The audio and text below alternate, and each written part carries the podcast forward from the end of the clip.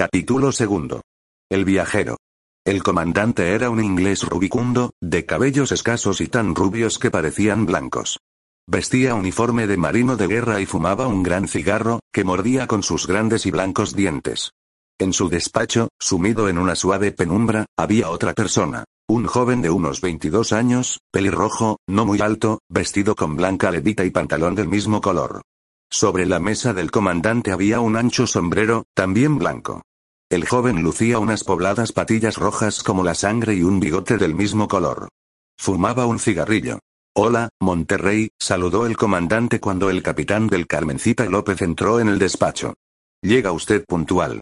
Permita que le presente al señor James Marble, indicó a su visitante, a quien dijo luego. James, te presento al capitán Monterrey. Encantado, replicó, displicente, el joven, tendiendo al capitán una flácida mano que parecía un pingajo. ¿Cuándo puedo embarcar? Esta noche o mañana antes de las seis de la mañana. Mirando al comandante del puerto, Monterrey preguntó, ¿podremos zarpar a esa hora? No hay inconveniente, capitán. ¿Puede darme el permiso? James se lo llevará cuando vaya a bordo. No se preocupe. Lo tendrá a su debido tiempo. ¿Cómo van las cosas por Cuba, capitán? Poco más o menos, como por aquí. Buena cosecha de azúcar. El tabaco se da excelente. ¿Alguna revolución? Preguntó el inglés. Lamento decepcionarte. Por ahora no hay ninguna revolución. Ya llegará, dijo el comandante. Ustedes, los españoles, no saben colonizar. Complican las cosas. Se pasan de la raya. Crean naciones, no colonias. ¿Lo considera un defecto? Preguntó, irónicamente, Monterrey. Sí, porque no es eso lo que pretenden. Quieren hacer colonias y les salen naciones. Sus ideas religiosas son también una traba. Eso de que todos los hombres somos hermanos, se lo toman ustedes en serio. Nosotros nos limitamos a proclamarlo, pero no cometemos el error de practicarlo. Exigimos a los demás que lo cumplan, porque así se perjudican. Pérfida Albión. exclamó Monterrey. Pérfida, pero muy poderosa. Esto es lo más importante. Hay que debilitar hoy al enemigo de mañana. Marble miró de reojo al comandante. Pero no hizo comentario alguno. El inglés carraspeó y, levantándose, tendió la mano a Monterrey. Le deseo un feliz viaje, capitán. Muchas gracias, replicó el otro. No olvide que necesito el permiso de salida. Descuide. El señor Marble estará a bordo en el momento oportuno. Creo que lleva usted otros pasajeros, ¿verdad? Usted tiene la lista, comandante. Es verdad.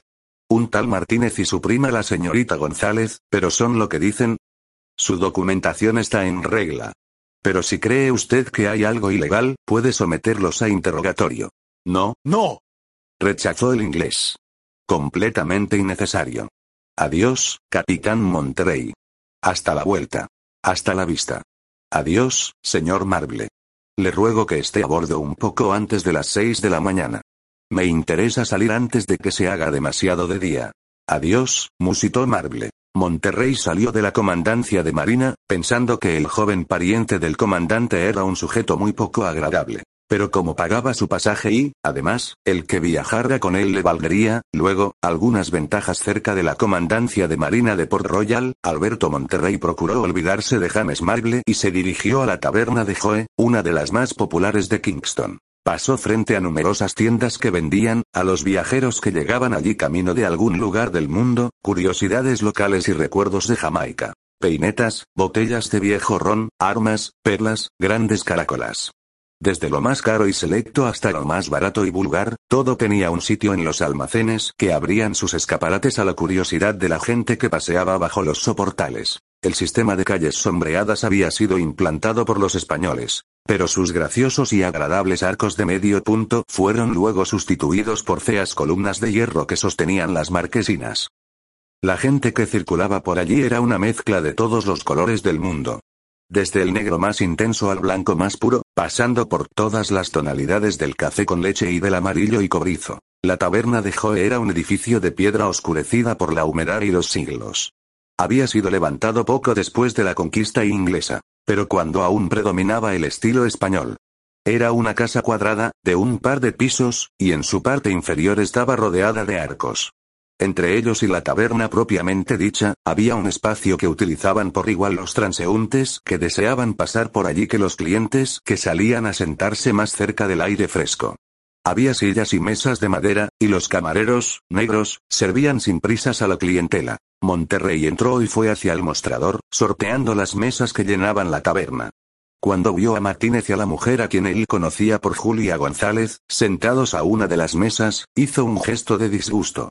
Como Martínez. Ya le había saludado, no pudo fingir que no lo había visto y, acercándose a la mesa, se sentó, aceptando, con disimulado disgusto, la invitación. Es interesante esta taberna, comentó Martínez. Es verdad que hace siglos fue frecuentada por algunos de los más famosos piratas ingleses. Monterrey señaló hacia una pared del fondo, adornada con más de 20 sables de abordaje, pistolas, hachas y cuchillos. Eso queda como recuerdo de algunos de ellos. Son piezas legítimas que algún día irán a un museo. Julia González sonrió. El capitán había observado, como detalle curioso, que aquella joven raras veces hablaba en voz alta. A pesar de su apellido hispánico, no hablaba muy bien el español, y Martínez se dirigía a ella más veces en inglés que en el idioma que hubiera resultado más natural. Ve aquel sable de abordaje que está en el lado derecho, arriba. Julia asintió con la cabeza. Perteneció a Lord Rose, un famoso pirata cuyo nombre legítimo sigue siendo un secreto. Su flor predilecta era la rosa roja. En su sable hay una grabada. También llevaba una rosa roja sobre fondo negro, como bandera, y la lucía, bordada sobre el pecho, en su traje. Era muy audaz y, como sus audacias tuvieron siempre éxito, llegó a creer que más que a mérito suyo, el éxito se debía a la torpeza de sus enemigos.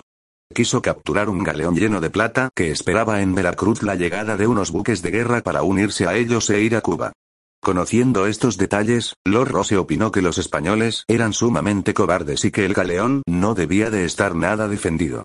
Se metió en Veracruz, bajo falsa bandera dirigiéndose a donde estaba el galeón San Lorenzo.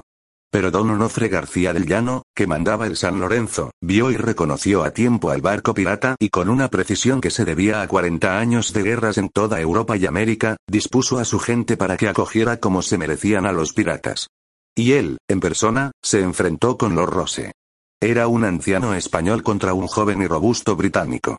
Pero Don Onofre, en vez de usar una fina espada toledana, de cazoleta y grandes gavilanes, empuñaba un alfanje turco, cuya hoja pesaba el doble que la del sable de Lord Rose. Era un arma que Don Onofre había quitado a un pirata turco en aguas de Malta, Lord Rose se encontró, primero, sin su sable, y luego con un golpe de plano dado con el alfanje contra su cabeza. El golpe le quitó el sentido y cuando lo recobró fue para meter la cabeza en el nudo corredizo de una cuerda con la cual lo subieron hasta una de las vergas de su propio navío. En el viaje le acompañaron casi todos sus hombres, y solo se libraron de la horca los que murieron en la pelea. ¿Cómo está aquí el sable? preguntó Martínez. Debería estar en Veracruz. Lo guardó don Onofre. Pero Joe, el dueño de esta taberna, le propuso cambiarle cinco prisioneros españoles por el sable de Lord Rose. Joe estaba en buenas relaciones con los piratas y logró que cinco marineros españoles fueran puestos en libertad y enviados a Cuba, a cambio de la espada de Rose. Buen cambio, rió Martínez. Está usted muy enterado de las curiosidades de Kingston. Pero me parece que junto al mostrador hay un caballero que le está buscando. Hace rato que le mira como si le conociese y esperase que terminara nuestra conversación para poder dirigirse a usted. Monterrey volvió la cabeza y saludó al hombre a quien se refería su compañero. Con su permiso, dijo, levantándose. No olviden que han de estar a bordo antes de las seis de la mañana. A esa hora zarparemos. Saludó a sus pasajeros y dirigióse hacia el mostrador. Antes de llegar detuvo al camarero y le ordenó. No cobres lo que tomen mis amigos. Yo los invito. Dio cinco dólares al negro, que le dirigió una blanca sonrisa, y luego continuó hacia el hombre que le estaba esperando. Hola, Monterrey, dijo el otro en español y bajando la voz. ¿Qué tal? Bien. Llega tarde, capitán. Llego cuando puedo. No me hable tan secamente, Monterrey. No me gusta el negocio que me va a proponer, Pico. ¿Cómo lo sabe, si aún no se lo he propuesto? Sé que todo lo suyo es sucio, Pico. Nunca me ha propuesto nada honrado. Sus negocios, capitán, no son un dechado de honradez, sonrió Pico. Era bastante alto y tan delgado que parecía enfermo. El color de su epidermis, casi verde, acentuaba esta sospecha. Tenía las mejillas muy sumidas y los ojos grandes y febriles. Vestía con mucha pulcritud y la blancura de su traje acentuaba la lividez de su piel. Ya le he dicho que no me interesa, Pico. Usted lleva un cargamento de armas para los sudistas, capitán. Muchos fusiles y muchas municiones. También lleva revólveres fabricados en Inglaterra por la casa Colt. No sé de qué me habla. No sea así, capitán, pidió Pico. Ya sé que en Kingston no le molestarán. El comandante del puerto es amigo suyo. Él no dará la orden de registrar el Carmencita López. Pero el mundo no se termina en Port Royal. Usted va a zarpar hacia una empresa muy arriesgada. Yo le puedo dar algunas indicaciones que le evitarán un disgusto. ¿Y si los fusiles y los revólveres fuesen entregados en Laguna del Barril, y no en Matamoros? No me interesa el negocio, Pico. No sea impetuoso, capitán, pidió Antonio Pico. Déjeme hablar y luego reflexione. Y cuando haya reflexionado, conteste. Pero no antes. Usted ha cobrado unos miles de dólares oro por llevar el cargamento de armas a Matamoros. Ha cobrado anticipadamente. Porque estas cosas si no se cobran así no se cobran jamás. En Matamoros recibirá otros 10 mil dólares que completarán el precio del trabajo. Ya ve que estoy bien enterado. Mi oferta es la siguiente. 40 mil dólares en Laguna del Barril a cambio del cargamento. Solo 40 mil por un cargamento que vale tres veces más. Pico sonrió. Creo que empezamos a entendernos, capitán. Al fin, llegaremos a un acuerdo. ¿Cuánto pide? Mis riesgos serían muy grandes, dijo Monterrey. Al contrario. Serían insignificantes. Nadie le reclamaría nada. ¿Cómo iba a hacerlo? No pueden acusarle de nada, porque sus documentos están en regla.